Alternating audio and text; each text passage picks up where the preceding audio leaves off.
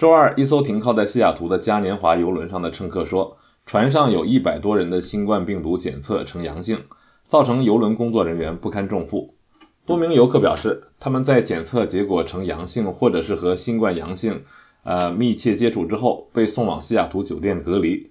嘉年华邮轮公司不愿证实检测呈阳性的具体人数，只是表示有一些阳性病例。从迈阿密来到西雅图的乘客德恩·西弗斯通在检测出阳性后被隔离。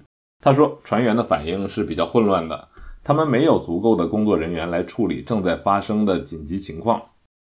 他们不堪重负，他们没有一个备份的课程，不知道如何处理大约两百名受新冠影响的人。我们都很痛苦。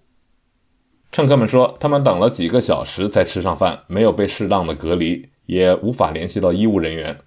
西弗斯通说：“我们不能给任何人打电话，基本上我们坐在房间里。你要是打电话的话，他就会响响响响一整天。”然而，嘉年华邮轮公司说，目前没有严重的健康问题。该公司的网站说，客人在旅行前必须接受全面的疫苗接种和测试，符合豁免条件的人也需要接受适当的测试。